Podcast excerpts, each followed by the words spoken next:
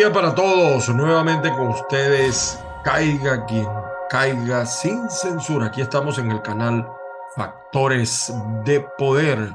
Como siempre, las bendiciones del Padre Celestial para todos y cada uno de los que ven u oyen este programa.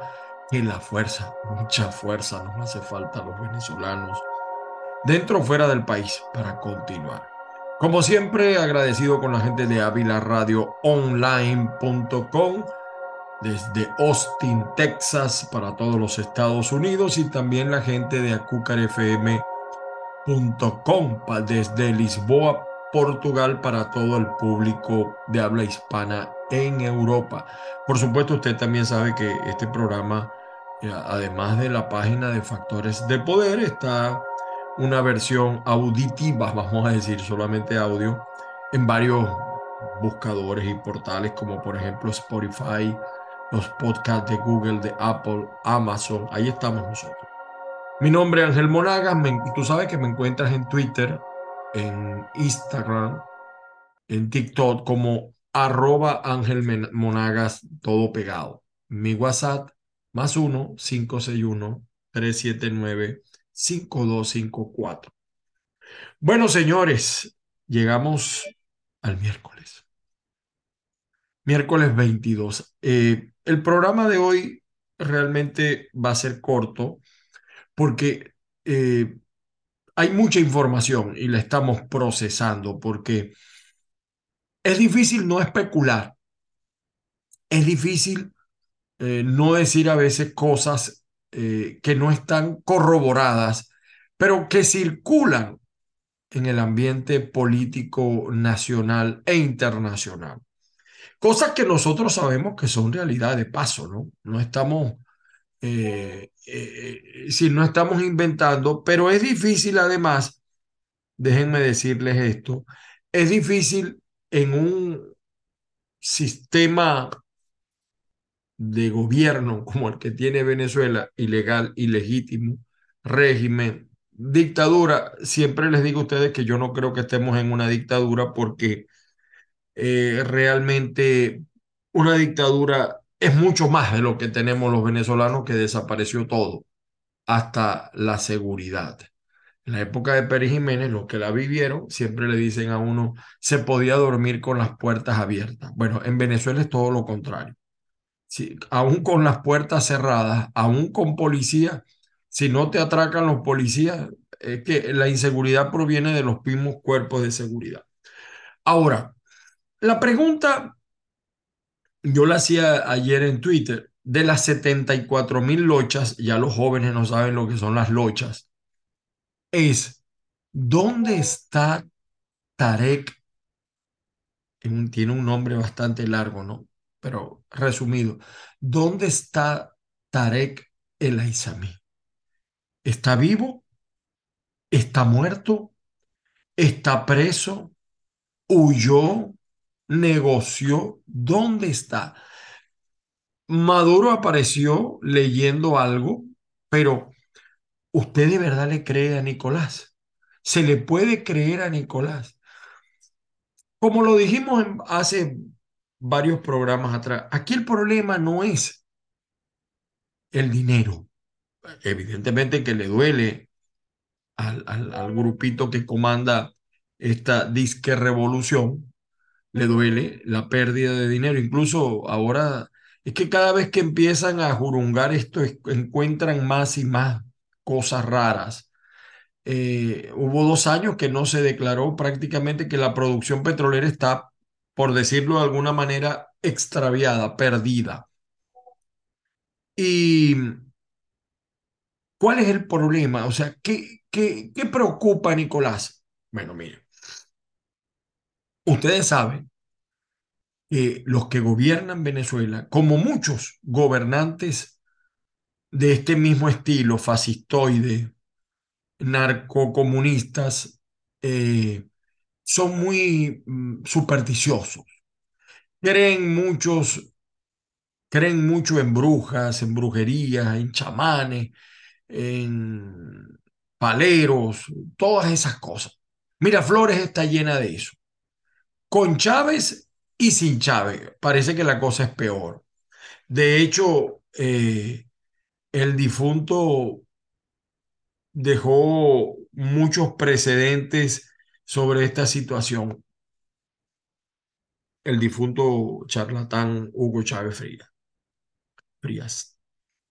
Pero, ¿qué le preocupa realmente a Nicolás? Hace muchos años, voy a hacer, hay un artículo, por cierto, que, yo, nosotros publicamos hoy en nuestro portal de José Gabriel Carrasco Ramírez, Sombras en la puesta del sol, la inexorable caída del régimen venezolano.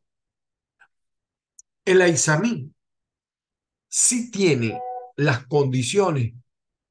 Es un hombre formado, relacionado, constante, con experiencia. Este sí tiene la capacidad de bajar la Santa María, disque revolucionaria.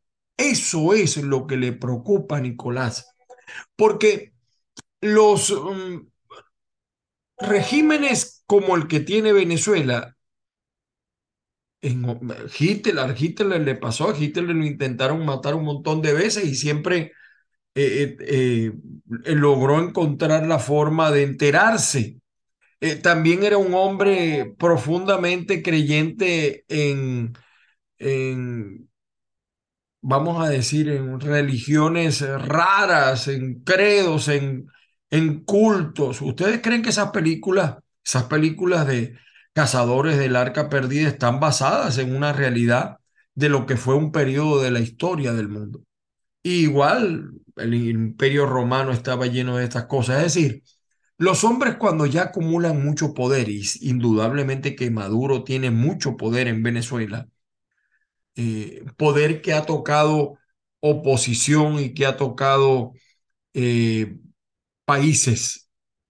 Eh, es decir, un hombre que ha acumulado poder, además de que Hugo Chávez, nos guste o no nos guste, también generó todas esas expectativas. siempre tienen un esquirol, un, un espía, alguien que está conspirando contra ellos a lo interno. Eh, así también, por cierto, operan muchos carteles llenos de, de brujería, de, de, creyentes y se cuidan porque eh, la mano derecha los puede traicionar. Y eso fue lo que pasó. Y eso fue lo que pasó.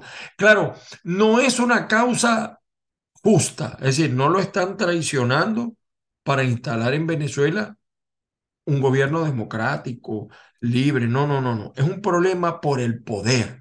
Estamos en presencia, por primera vez en muchos años, de la manifestación de lo que es la lucha del poder a lo interno. Y en el artículo que yo les mencionaba, un famoso viaje que hizo eh, Nicolás Maduro al Amazonas. Eh, porque Nicolás Maduro es un hombre creyente de esas cosas. Él decía, llegó a decir, eh, a, lo mejor no es la palabra exacta, pero más o menos decía, él se creía la reencarnación de Zeus. Maduro cree en la reencarnación, una, hasta una vez dijo que, que a lo mejor en su vida pasada fue, fue mujer, ¿no? Bien fea si fue mujer, por cierto. Eh, y decía Maduro que eh, él es la reencarnación de Zeus y que ha derrotado a, a Tipón, que era una especie de maldición eh, que atacaba pues a los que tenían el poder. Eh, Maduro, allí un chamán, dentro de este realismo mágico que les encanta a ellos, y, y ojo, a muchos opositores venezolanos líderes también les encanta una bruja. La mayoría de los políticos venezolanos se leen las cartas, se la, la borra del café, la brujería, todas esas cosas. Eh, luego, eso fue en noviembre del 2021, eh, luego de una visita muy secreta al Amazonas, un juez magistrado de la del Tribunal Supremo le pide a Delcy una reunión urgente con Nicolás, porque él tenía un mensaje urgente que transmitirle, porque además los que están alrededor, como saben que a los tipos les encantan estas, estos cuentos de hechicería, de magia, etcétera, eh, es una manera de ganar eh, indulgencia, eh, diciéndole lo que ellos quieren escuchar. Pero en este caso fue distinto. El juez le explicó a Nicolás que en su viaje al estado Amazonas había estado invitado a un ritual con un chamán de una tribu Yanomami. Y tras iniciar el trance, este tipo, inhalando la yacuana, que es un, alucinógeno, se usa un tubo y ahí se inhala por la nariz. Eh, el chamán intentó comunicarse con sus protectores eh, creo que le dicen sapiripe, sapiripe, algo así le dicen, que son espíritus luminosos que representan los diferentes elementos de la tribu o a la tribu. El intérprete chamán comenzó explicándole que se le habían aparecido tres espíritus desconocidos. Escuchen esto. Tenían formas de ancianas y aparecían trabajando con hilos como si estuvieran tejiendo. Uno de ellos se dirigió al chamán en su idioma y le dijo que se llamaba Aiza y que tenía un mensaje para el visitante. Dijo que Ananke había dictaminado el fin del régimen de Nicolás y que no duraría tres años. Eso fue en el 2021, estamos en el 23. Otro de los espíritus femeninos eh, tomó un hilo que acababa de medir el cual fue cortado por quien se identificó como Aiza y dijo, lo que, lo que tiene que ser, será. El presidente de la Asamblea Nacional, un poco consternado también que de los seres que habían visto estos Yanomamis chamanes, eh, eh, eran espíritus de la mitología griega. Esto suena a lo mejor a chiste, pero es que estos tipos creen en todas estas cosas. Y los hermanos Rodríguez decidieron llevarse al magistrado para que le contara todo esto a Nicolás. Eh, el mandatario escuchó todo lo que le explicaban. Al día siguiente, al día siguiente, eh, empezó, em, empezó Nicolás a pensar, ¿y ¿quién me quiere tumbar? ¿Y quién me quiere sacar? Y, y, por ahí están circulando también los comentarios acerca de la salud de Nicolás. Eh, empezó en ese momento, ustedes recuerdan lo de la Corte Penal Internacional, que Gladys eh, Rodríguez Gutiérrez, la actual presidenta del TCJ, supo allanar, instaló una oficina allí en Caracas, manejó a los tipos. Eh, eh, Maduro, por supuesto, tiene un despacho de abogados en España que se, ha encargado de todos los juicios, del juicio de, del dinero en Inglaterra, etc.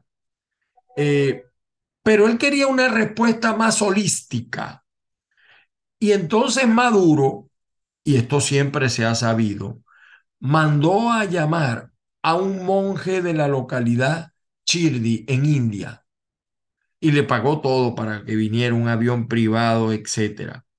Tres días después de, que ordenó, un hombre vestido con una túnica burdeos ingresó al palacio de Miraflores.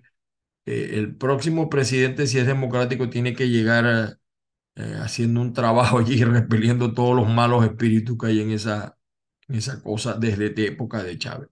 Ese era un monje que había servido a Sai Baba, ¿se acuerdan? Eh, que Maduro siempre ha sido creyente de Sai Baba.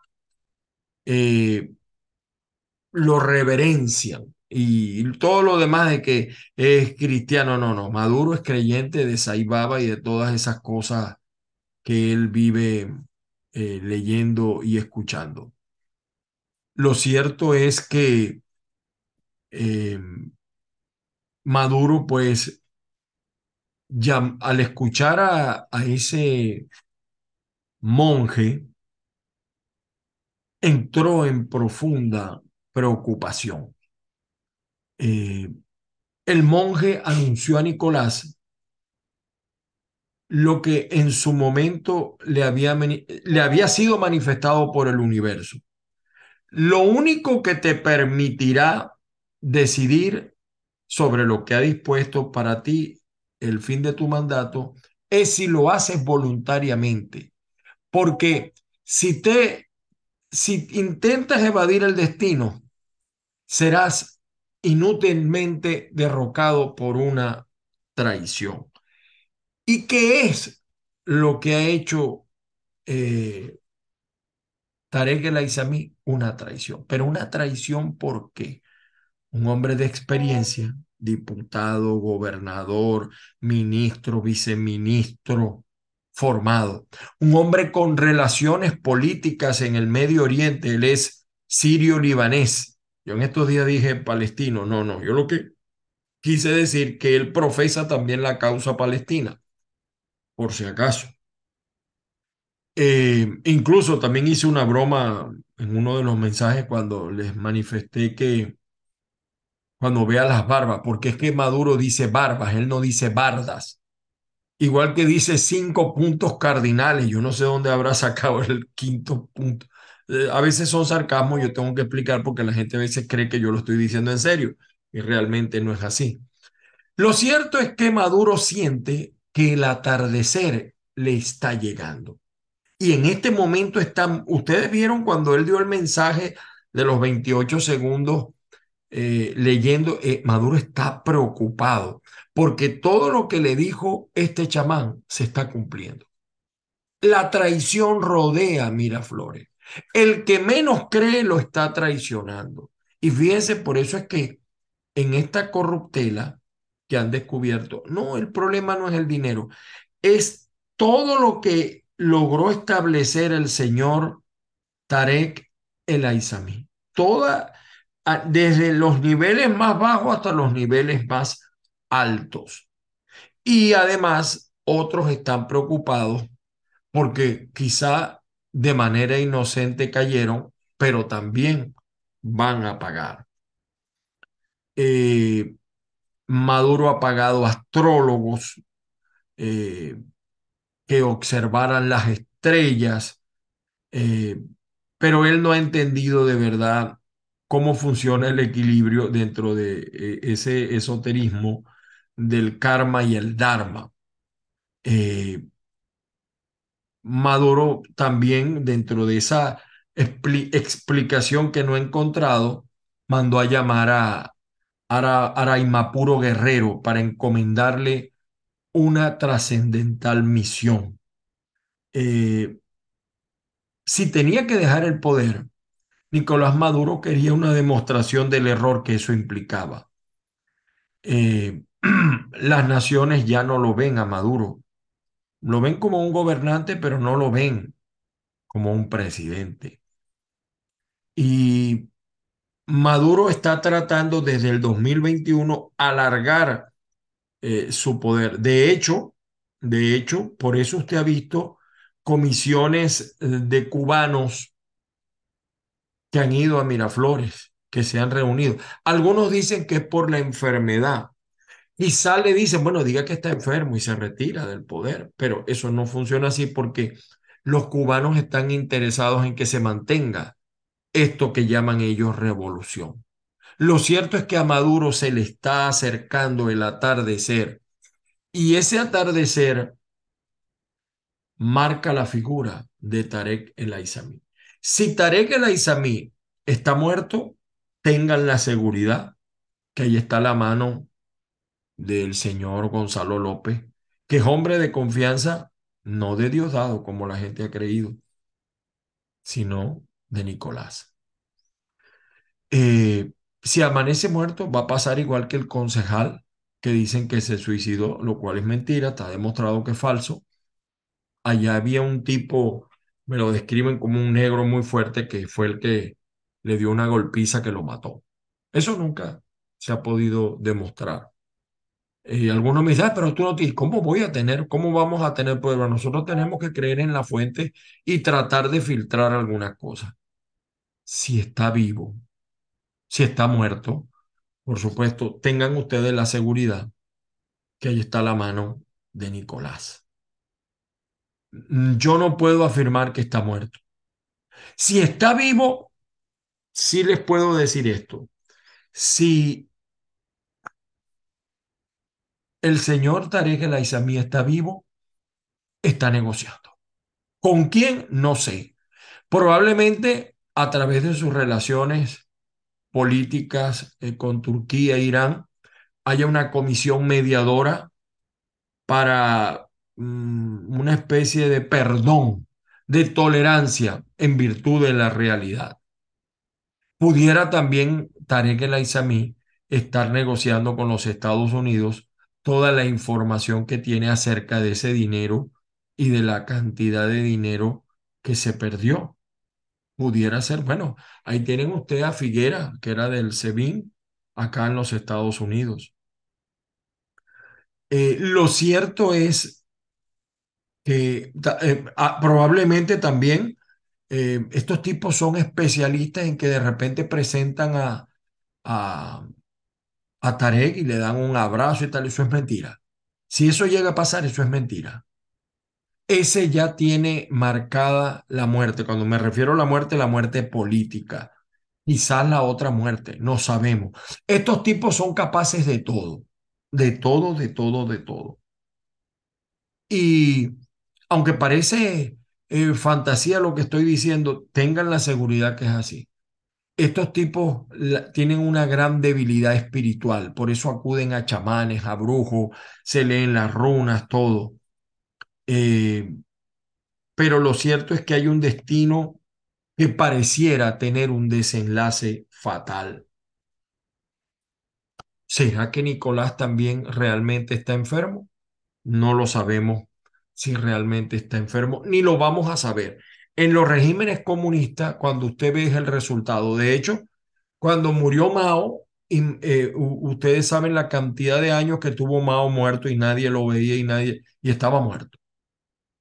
Así son ellos, así actúan ellos.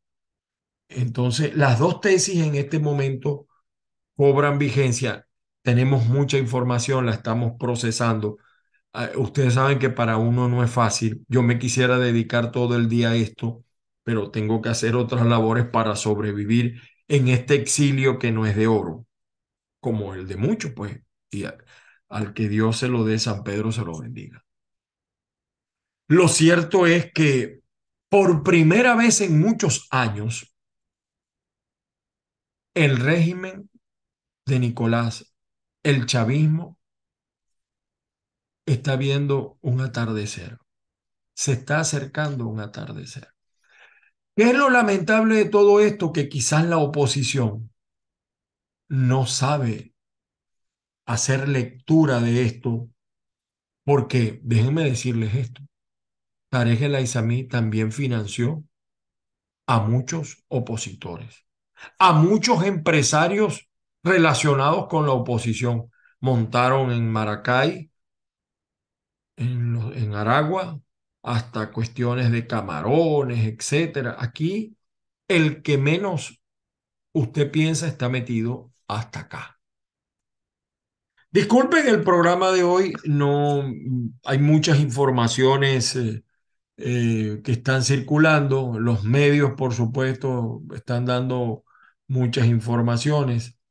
Eh, no, no es verdad que el señor Tarek El Aizami renunció, lo renunciaron, lo renunciaron. Y si es cierto también que el señor El Aizami, fíjense que él es muy amigo de Adán Chávez, porque él desde tiempos de la universidad contactó al hermano del expresidente, que va a ser Diosdado que habla tanto con Adán Chávez. ¿Lo van a meter preso a Adán Chávez?